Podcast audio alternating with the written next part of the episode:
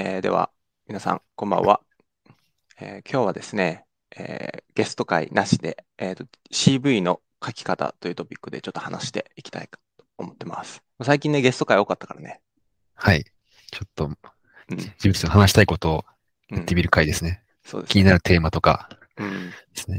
なんか自分たちで話したいネタも結構溜まってきたもんね。そうですね。この前相談した時にいろいろ出てきたんで、うんうんうん。そうそう。すなので、それも楽しみですね。はい。そうだね。で、多分こう、リスナーの方のこう、興味とか、まあ、じ多分自分たちのこう周辺のこう、ネタ的に海外転職とか、キャリアとかソフトウェアエンジニアリング向けのこう転職みたいな、多分すごい需要が多いので、まあ、まずはそこら辺からちょっと話していこうかなと思ってます。はい。はい。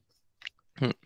で、じゃあ今日のトピックは CV の書き方ですね。あの、CV といっても、まあ、基本的にソフトウェアエンジニアで、かつ海外とか外資系を受けてる人向けの、まあ、CV を書くための Tips についてちょっと雑談したいなと思ってるんですけど、まあはい僕結構そのノートで発信したり、まあ、ポッドキャストとか発信したりしてると、結構、なんか Twitter で時々 DM が来たりとか、あとは、なんかメールが来て、こう、CV 見てくださいみたいなのが結構あるんですね。うん。で、はいそれで今までいろんな方々の履歴書を見てきたり、あとは普通にその、こっちの企業で、まあ、インタビュアーとしていろんな人を見てきたんですけど、まあなんかこう、パターン、よくある失敗パターンとかあが見えてきたので、なんかそこをちょっとまとめてノートに書いたりしたんですけど、まあ、せっかくなので、はいポッドキャストでも話したいなと思っているところですね。ちなみに自分も一度若妻さんに添削していただいて、そうだったね。かなり大きく変えましたね。ああ、そうだったね。大変ありがたいです。はい。その時、ユースケースとしてそれもちょっと話してもいいかもしれないね。はい。そうですね。うんうんうんう。うん。今日は基本的にじゃあ僕がネタを持ち込みっていう形なので、僕が話しがちになっちゃうと思うんだけど、じゃあ僕が話す前になんか、浅井さんの方で、まあ CV を書くということについて、なんかオピニオンを持ってるとことか、なんか実際に、じゃあ僕と一緒にあの CV のレビューした時とかの話でもいいけど、なんかあーるかそうですね。やっぱり、なうん。ちょっと被っちゃうかもしれないですけど、うん、やっぱりどんどん削っていこうっていうところがすごい印象的でしたね。CV のレビューしていただく中で。はい。結構自分は書いた方がいいかなっていう情報も書いてたところ、それはやっぱりいらないんじゃないっていう話になって、まあ確かになっていうところはあったんで、うん。はい。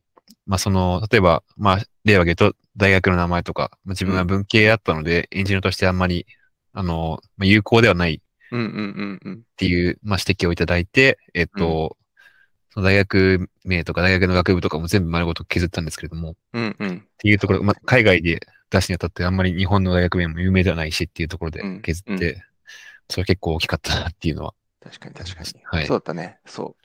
あのーじゃあそこら辺も詳しく話していはいこうかな。そうですね。お願いします。まさに、じゃあ、そのまあ、その CV の書き方でいろいろ気をつけた方がいいことって調べるとたくさん出てくると思はい。うんですね。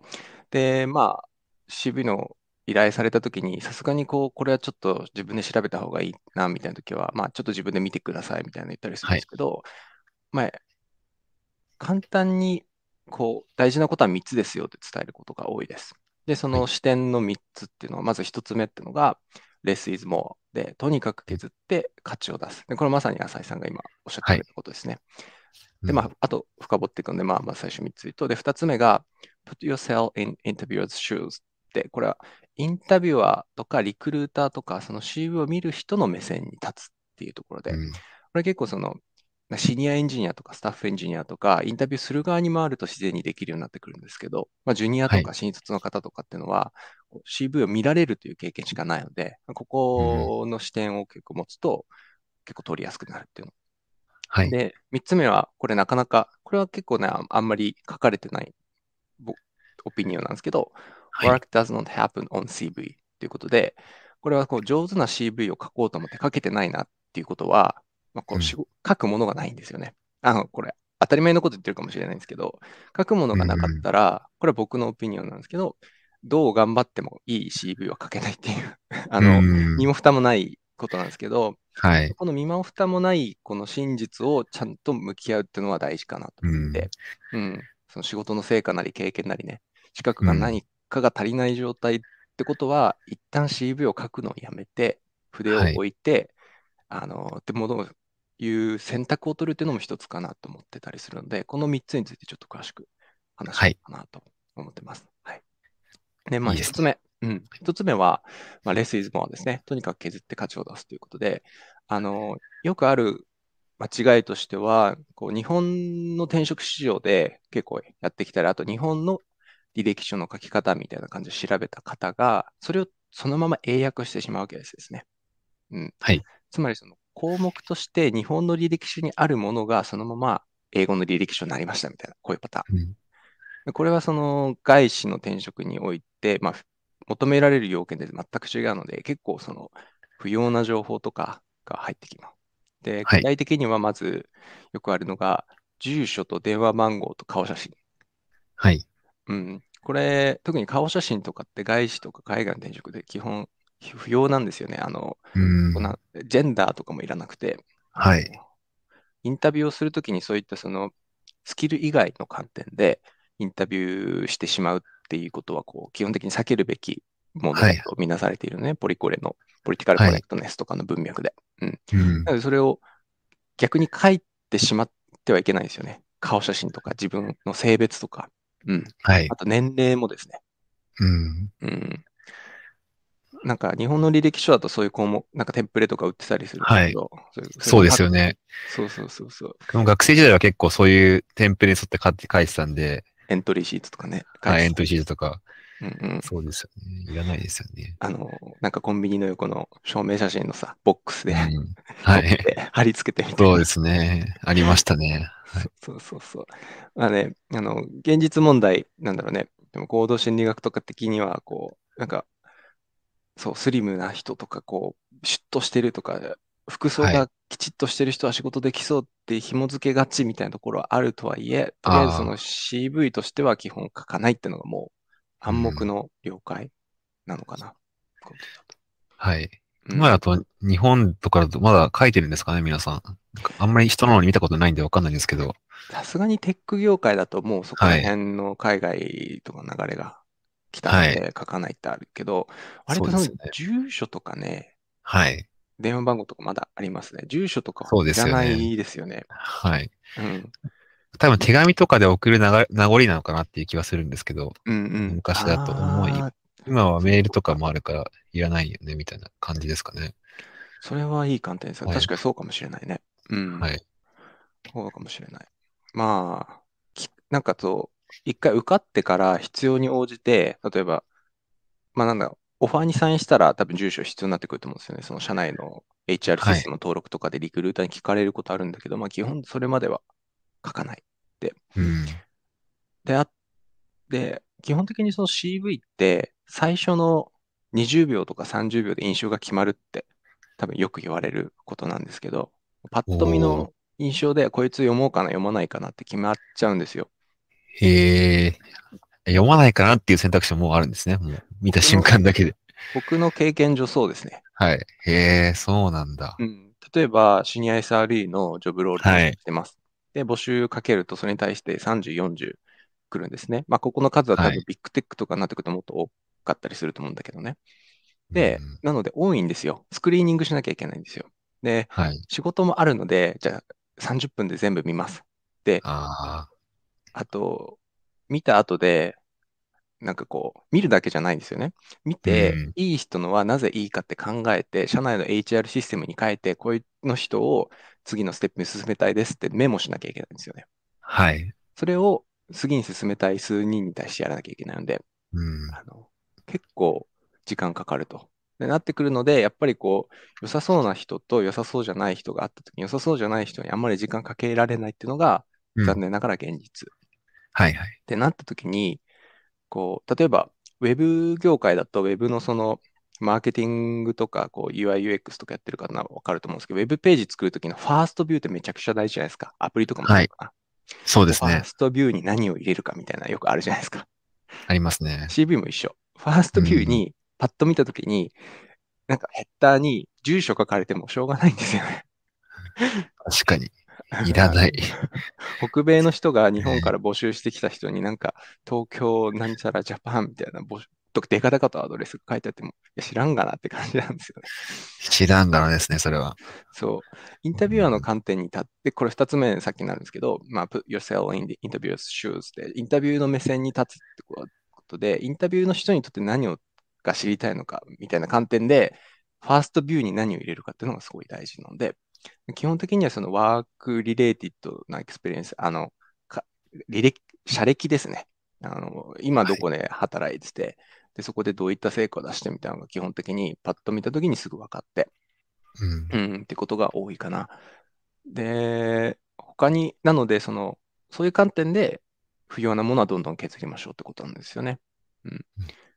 あと、やりがちなのが、と重複された情報を書いてしまう。なんか例えば、はい。なんかヘッダーに GitHub へのリンクを貼ると。まあはい。でまあ、その GitHub で結構アウトプットしてる人が GitHub のリンクをファーストビューに入れるのはまあいいとして、はい例え。ばなんか CV を読み進めていくと、外部リンクみたいな、例えば、リファリファレンシズとかリンクスみたいなセクションがあって、そこにまた GitHub があるみたいな。うん。わかります？上でも書いて、下でも書いて。で、これを意図的にやってるのはいいんですよ。俺 GitHub ではいめっちゃアウトプットしてるから、見て見てみたいな。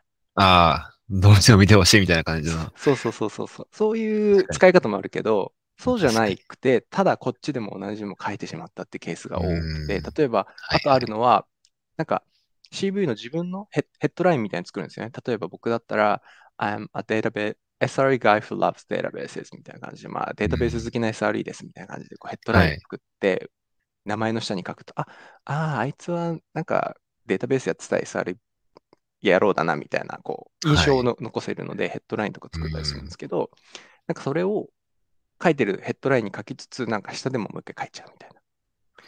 うん、なんかそう、紙面確か。に、ちょっとかっこ悪いですね、それは。そう。う、ん。スペースってめちゃくちゃ重要なので、はい。こう意図してない重複とかでスペースを使って、認知はい。的負荷をインタビュアーに与えてしまうっていうところが、あのケアレスって見られちゃうんですよね。つまりその気遣い力がないみたいな感じで。はい。うん。なんでそのインタビュアーにき伝えたい情報をきちんと伝えられるかどうかっていうのが見られているのが CV。うんなので、僕はすっごい大事だと思っていますね。基本的にこのフェーズが。うん。ちなみに、その、削るっていう観点で、その人のレビューを見、人の CV を見たときに、うん、どういうところが削ったなっていうの印象のこともなんかありますか？これレビューした中で。はい。逆にね、あのね、はい。一回あったのが、 LinkedIn の社歴、あ、で、この人いいなって思ったら、ちょっとその人の GitHub とかリンクトインとか、あの、ウェブサイトとか見に行くんですけど、はい。その時にある人がその CV に書いてる社歴と LinkedIn に書いてる社歴がマッチしないケースがあったんですよね。えー、で、 LinkedIn の方にはもっと長い社歴がたくさん書いてあったんだけど、CV の方には絞ってしゅ、こう、あの、多分せ主主主者選択して書かれてたと。はい。で、これを詳しく見てみると、あの募集しているロールが SRE ロールだったのに対して、 LinkedIn の方では結構昔のなんかモバイルエンジニアとか、あ関係ない、あ、コンサルタントかな、最初は。あ、はい。で始めたみたいな。そこら辺ががっつり削られてて、うんなるほど。これはね、あの、し個人的にはすごいいい取捨選択をされたなと思いました。うん。確かに。確かに CV でコンサルタント1年半してましたって書かれても何も響かないんですよね。はい。その募集してるジョブロールに対していかにマッチングするか、経スキルがあるかが重要なので、なんかこう、うんちゃんとジョブロールに対して必要な情報を書いてきたなっていう、すごいいい印象があって。うん。そうです。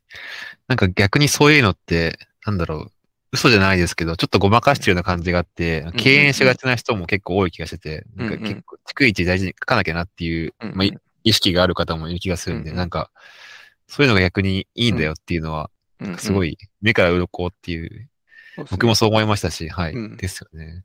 そうですね。あの、もう僕もそういう考えもあったんですけど、あの、はい。嘘っていうのはないことをあるようにしても、持うんり。すぎるってのは明らかにダメですよね。例えばなんかこう、えっと、 job role 的にはモバイルエンジニアで採用されてたのに、人がバックエンドエンジニアに募集すると。はい。で、モバイルエンジニアの時になんかちょろっと、あの、サイドプロジェクトでバックエンド書いたから、モバイルエンジニアじゃなくてバックエンドエンジニアに書くみたいな、なんか、それはさすがに経歴詐称じゃないですか。そうですね。でも、あったものを書かない。で、で書かなくてで、でもそれを突っ込まれた時にはちゃんと真実を伝える。これは全然ありだと思ってるんですよね。うん。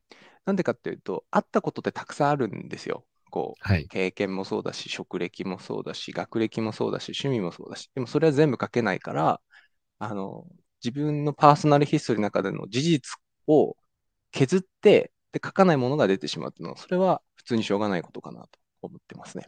うん。はい。そう。かな。で、まあ、さすがにあまりないけど、たまに趣味とかね、あの、これも日本日本のテンプレに趣味欄があるからなのかわかんない。ありますね。特技とか。あの書きましたね。外資でもたまにあるんですよね。趣味書いてる人、さ最後ああ、そうなんですね。はい。うん。これはね、どう思います？趣味を書くって。いや、どうなんですかね。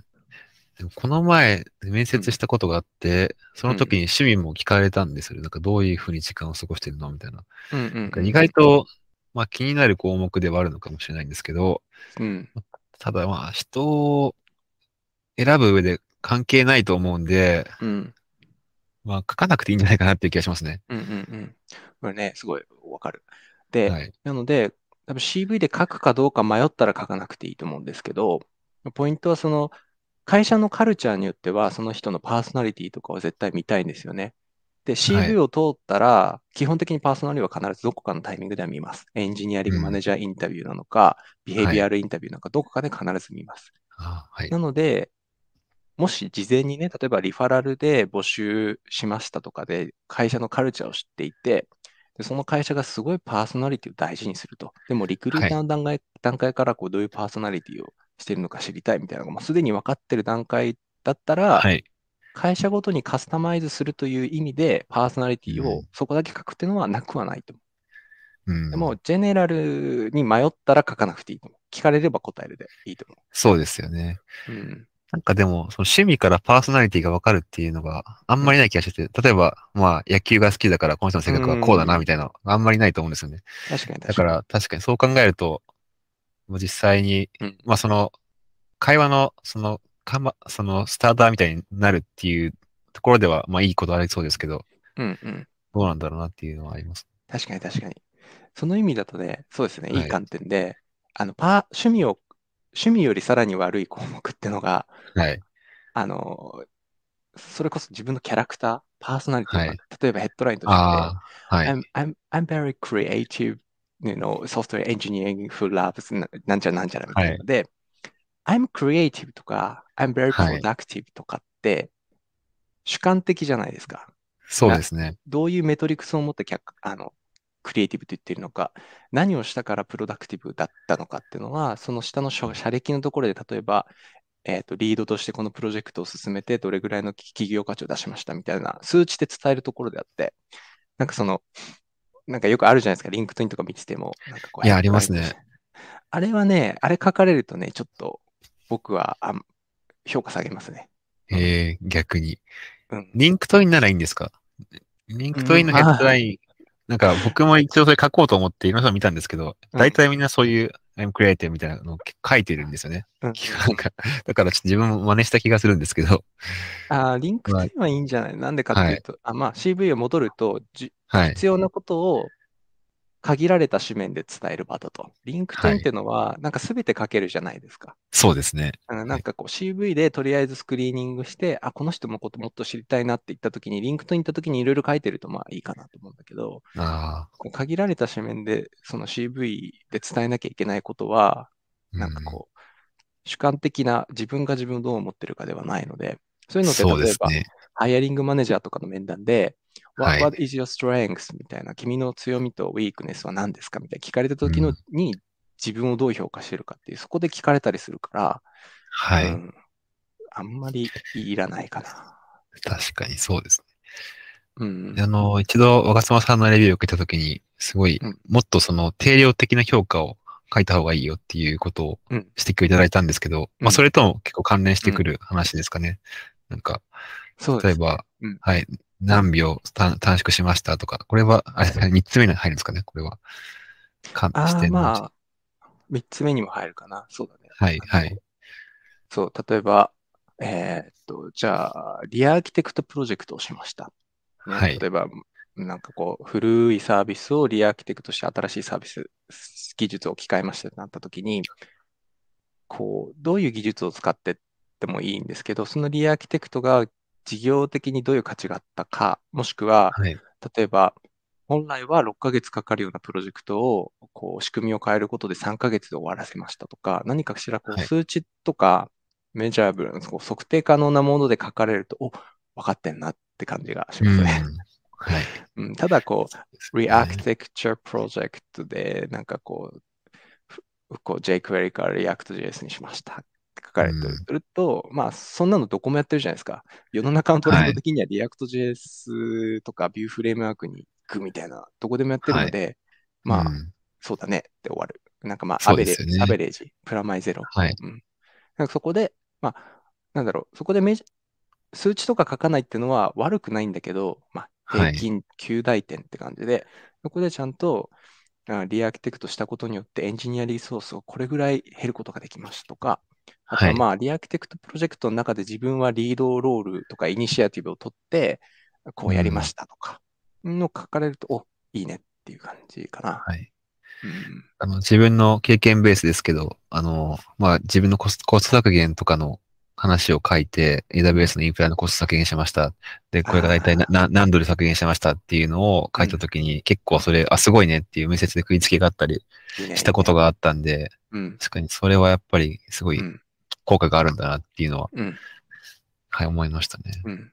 そう。コストとかいいよね。あ、なんかちゃんと書いてると、あの、あ、分かってんなって感じがするし、はい。あと、インフラでコスト削減しましたとかって時に結構重要なのは、その、何パーセントぐらいのコスト削減だったのかっていうのを書かなくてもいいから理解していくのが大事。まあ、はい。で、なんだろうね。仕事でもそうですよね。うんで例えばコスト削減で、じゃあ100万円削減しましたって言われても、それが大きいか小さいか分かんないじゃないですか。そうですね。例えば。スタートアップで、こう、シード A で5000万、こう、シードで入れたばっかりの日本のスタートアップで、じゃあ200万削減したって、まあまあ大きいと。結まあでもなん。かこう、ギャファ級とかビッグテック級で、バジェッティングもなんか結構億単位でつくような、まあ億単位、まあ数千万とかつくようなところで、あの、は半年かけて100万って、ちょっと評価しづらいじゃないですか。うん。だからこう、はい。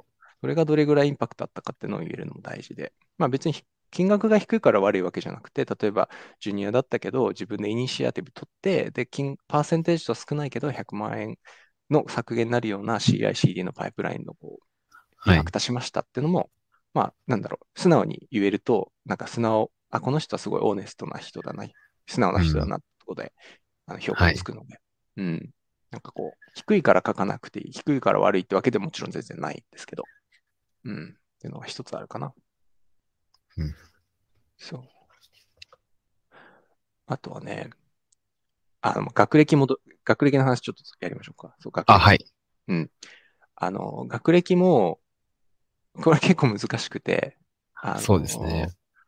なんか、オフィシャルな文脈、リファレンスチェックとかするときには必要だと思うんですよね。別に大学出るんだっけとか、CS だはいと出てるんだっけみたいな。特にあの、ビザを取るときとかだと、国によってはそのビザの資格とかに CS の学位とかが必要になってくるから、そのタイミングで必要なんですけど、はい。CV でどこまで書くかっていうのは本当にポイントで、僕の意見としては、まず高校の学歴とかはいらないかな。はい。で、うん、たまにいるんだけれども、例えば高校でなんか奨学金取ってましたとか、まあ、ので、ちらっと載せたりするんだけど、なんかひ東アジアとか系で多いんだけど、うんはい。まあ、例えば新卒とかだったらまあありかなと思うんだけど、うん。書くことがね、あんまりないからね。そうですね。もうなんか10年以上前になっちゃいますもんね。その20後半とか超えてくると、そうそうそうそうその話が。そうそうそうそう。で、あの CV で何かを載せる載せないするときに考えてほしいのは機械コストで、何かを書くはいっていうことは、他の何かを書かないという選択をしていることと同じなんですよね。いや高校はいの学歴を書いてくるということは、他に書くべき、例えばシニアとしての経験を書いてない。つまりシニアとしての経験がないと見られてしまうんですよね。うだからこんう、これ書くみたいな思っちゃう、思わせてしまうってことは、もう多分経験がない。バッサリ切られる。うんそうですね。確かに。で、例えばその文系出身のエンジニアで CS の学位とか、まあ、取ってないって時に大学の学歴を書くかどうかっていうポイントで、で、僕は最初書いてたんだけど、途中から書かなくようになりました。はい。なんでかっていうと、シニアエンジニアになってから割と職歴の方がもうどんどんどんどん、あの、箇条書きで書きたいとか増えてきて、それを書くと、はい学歴を入れちゃうと、もう2ページになっちゃうんですよね、CV が。でうん思い切って削ってみたんですよ。そはいしたらね、何も変わりませんでした。そうですよね、やっぱり。で、聞かれた時に、かはいうんあ、どうぞどうぞ。聞かれない、いや、聞かれないことが多いな。自分も変えてからうん思ったんですけど、うんうんそんなに、その、なんで書いてないのとか言われることはもちろんないですし、うん、あの、それを面接で言及されたことはない、なかったんで、そうですよね。はい。あー新卒とかジュニアだったら書いてもいいと思うんだけど、そうですね。 intermediate ぐらいになってきたあたりで、その例えばね、MIT で、あの GPA も3.9で上がりましたみたいな、そう、ポジティブになるんだったら書いてもいいんだけど、なんかこう、外資を受けるときに、例えば日本のなんか文系大学とか、なんか誰も知らないような大学を出ました。みたいな、なんも書かなくていいかな。まあ GPA がね、そ3.89ぐらいだったら書いてもいいかもしれないけど。うん。はい。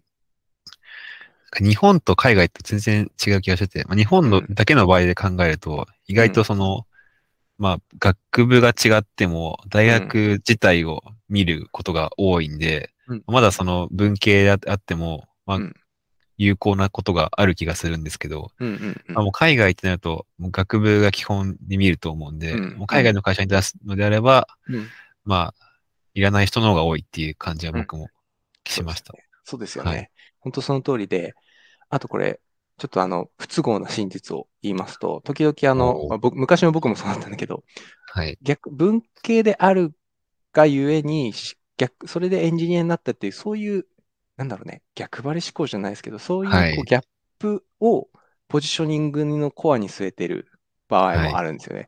僕は文系だったけど、独学でエンジニアリングをしましたみたいな。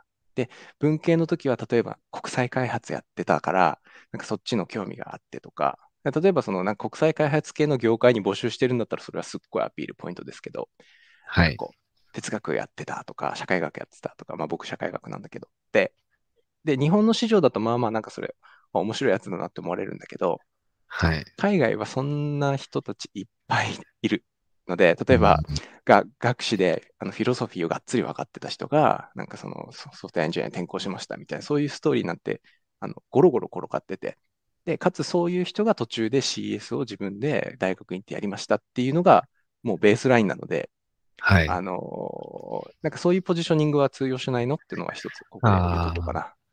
うん。そうですよね。うん。その文化の違いというのか、うん。なんですかね、これは。まあ、エンジニアの数が多いから、単純に競争のハードルが高いとかそういう話かな。確かに、そうかもしれないですね。うん。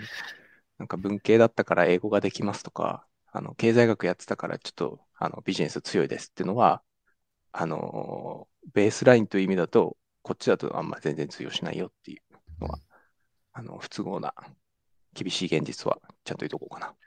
はい。こんなところかな。で、観点としては、ところ、あ、あとボランティア。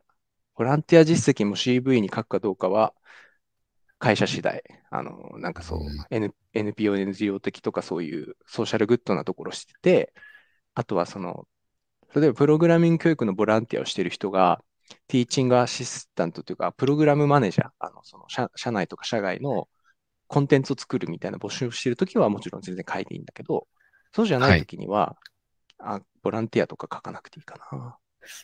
ボランティアの成果次第な感じもする気がしますね。そうですね、そうですね。どういう成果が出ているか。ただ単純に海外のゴミ清掃とかだったら全然書かなくていいと思うんですけど、極端な話。うん。それでボランティアの中で、その、何人の人を卒業させたとか、そういうのがもしあればうんうん、結構、サポートできるんだな、みたいなうん評価は得られる気もしますね。いい感じですね。そうですね。その通り。なんかプロジェクトマネージャーの人とかが、あに募集してて、なんかボランティアで、例えば2年間ぐらい海外行ってて、ね、そこでなんか、すごい大変なプロジェクトを乗り越えたんだみたいな経験、ストーリーを伝えたくくて、こうフックフックとして入れるみたいな全然ありだと思うんだけど、いうのがなければね、はい。いいかな。まあ、だから、まあ、まとめると、こう、長文履歴書とか、あの、あとはやっぱりこう、do your research ですよね。ちゃんと調べて、業界スタンダードがあるので、それを揃えてきましょうっていうのがあって。で、それがないってことは、まあ、優先順位がつけられてないとか、相手目線で考えられてない、あと下準備さえできてない人だなって思われてバッサリ切られる。それが最初の20秒に暗黙的に起こるはいっ。ていうのがあれかな。あ長い長文履歴書で業界スタンダードでなくて、に書き方をしてくると、まあそこでバッサリ切られるっていうのがあるので。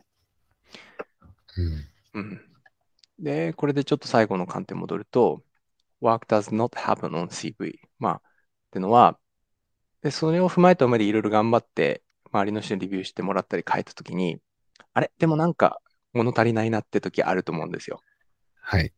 俺は経験が足りないので、あの、さっきも言ったけど、ないものを書くのは嘘なので、これは絶対してはいけない。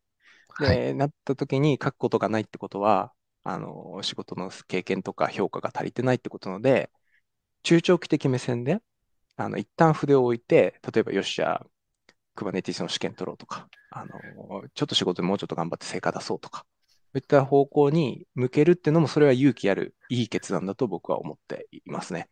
うんはい。えー浅井さんもそうだって、なんかね、あ Kubernetes そうですねの試験取ったよね。うん。取りました。あの、確かに比較とか、結構自分は軽視したんですけど、うん。よく考えたら、その、まあ、アドバイスいただいたんですけど、その、うんまあ、学歴もまあ文系しかないっていうので、その自分のコンピュータサイエンスのスキルは、その、うん。客観的にアピールできるものないっていうアドバイスを、まあ、いただいて、うんそこで2つくらい組まれた資格を取りましたね。うん。うん。はいいやー結構い、はい。よかったね。クマテスの会社はい、うんそうですね。すごい、会社出すにあたって結構やっぱり、これがあると安心感があるというか、特に使っている会社にはすごい有効だと思うんで、うんうん。すごい良かったなと思いますね。いや、あのアクションはね、本当素晴らしいはないと僕も見てて思いました。あの、まあ、CK、Kubernetes 一つ取ってるとね、まあ、シニアとかだったら、まあ、取ってる人も多いかもしれないし、まあ、はい資格取る人と大変なんだけど、取ったっていうことも素晴らしいんだけど、それ以上にこう、なんだろう、一旦中長期的目線に戻って、はい。こう、あ、足りないなっていうふうに自分の弱点を認めて、でちゃんとアクションに起こしたっていうその一連のフローが本当に素晴らしいなと思ってて、あなんか結構勇気ある決断じゃないですか。あ、なんかこう、そこでちょっとも盛りすぎて書いてしまうよ弱気に流れるのと、ちゃんと、あの、こうベ、ベースをランプアップしましょうって、あの、成長しましょうってところに動けるかどうかっていうのが、まあ、これは仕事でも見られる能力だと思うんで、はい。うん。なんかこう、そういう時には、資格でも何でもいいので、大学院でも何でもいいのでやりましょうってことは言うかな。もちろん、そのなんか転職する理由って人それぞれで、家族とかプライベートな理由でどうしても出なきゃいけないって時もあるので、これはこう、銀の弾丸的アドバイスじゃないんだけどね。はい。うん。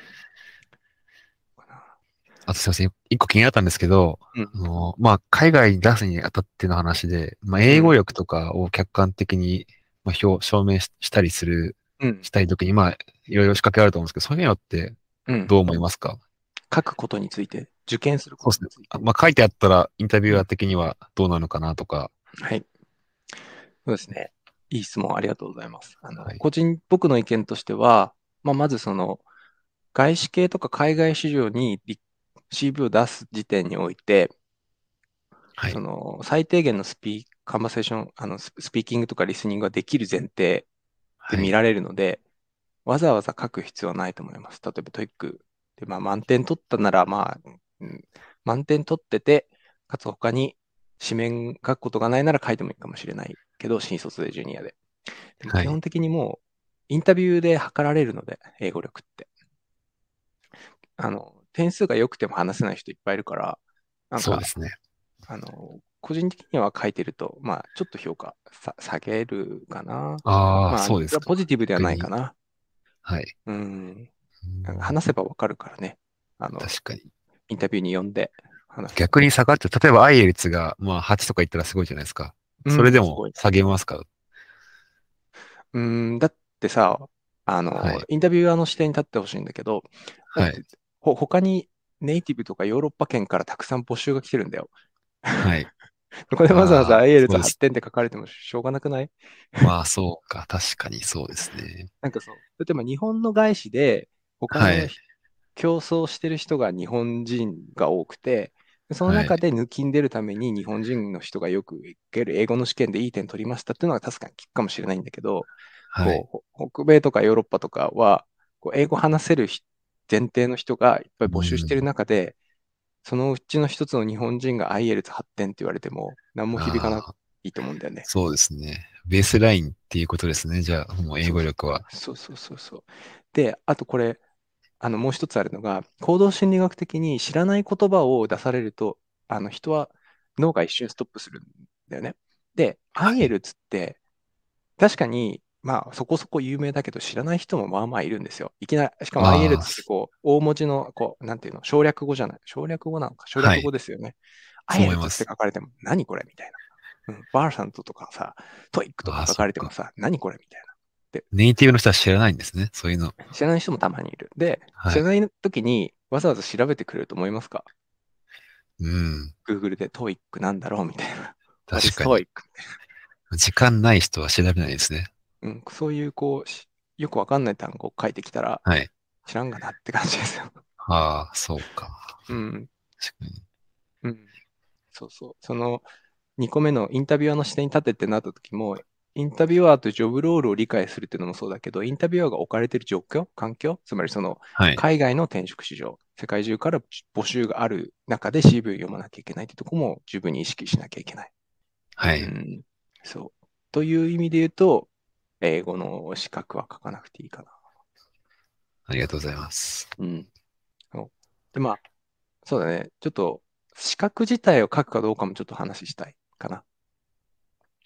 例えばおしーしクバネティスの試験とかを得ました。で、それを書くかどうかってことで、これはね、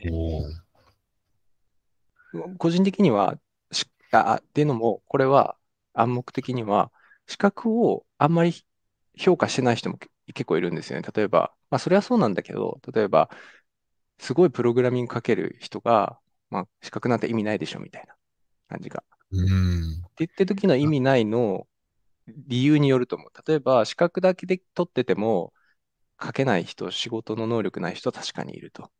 という意味で、仕事に必要かどうかっていう意味で意味ないと言えなくはないかもしれない。ただ、あの、海外転職するときとかっていうのは資格を当たり前のように取ってくる人がいっぱいいるので、そういう意味で言うと、あの、ちゃんと資格とかに意識が向いてるっていうのは、僕はいいことだと思っているはい。し、全然書いてもいいと思っている。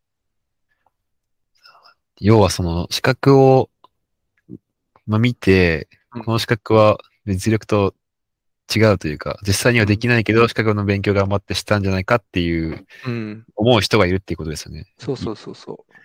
ああ、それはなんか、でも、裏を読まなきゃいけないような感じになるんですかね。ちょっと難しいですね。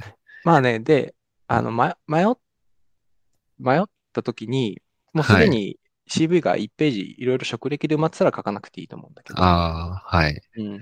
なんかそまあ、その資格を裏付ける、その職歴みたいなのがあれば、資格の能力を裏付ける職歴があればうんいいかなっていうことですよね。そうそう。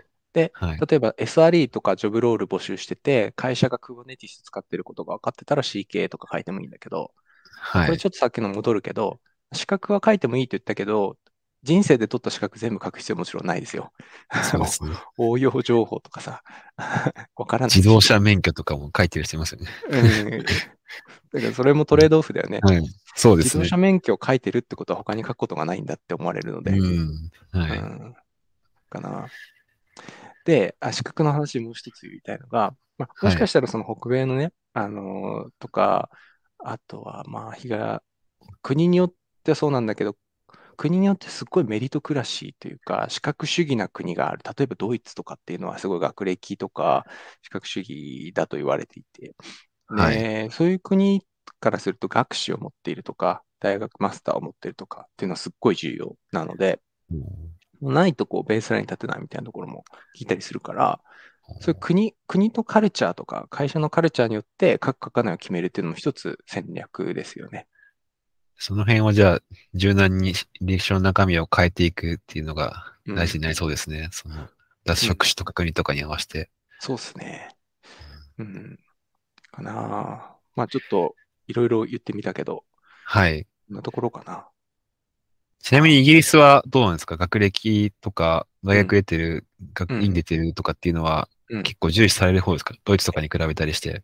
ドイツから比べると資格主義ではないし、北米と比べると学、大学院とかで学士は求められてないです。まず、北米はそもそもビザを取る段階で必要になってくるから、はい。やっぱ学士とか必要になってくるんだけど、あの、イギリスは割とその、仕事のスキルセットとか実力を求められるので、はい。例えば、ちゃんと経歴を積んでいけばシニアとかになると、まあ、何ができるかの方が全然大事になってくるから、はい。ビザを取るにもその学士とか不要なので、そこは、そうかな。うん。結構、だからやっぱり文系からの転身エンジニアにはすごいありがたい国というか、うん、まあうんあの狙いやすい国ではありますよね、イギリスって。そうですね。はい。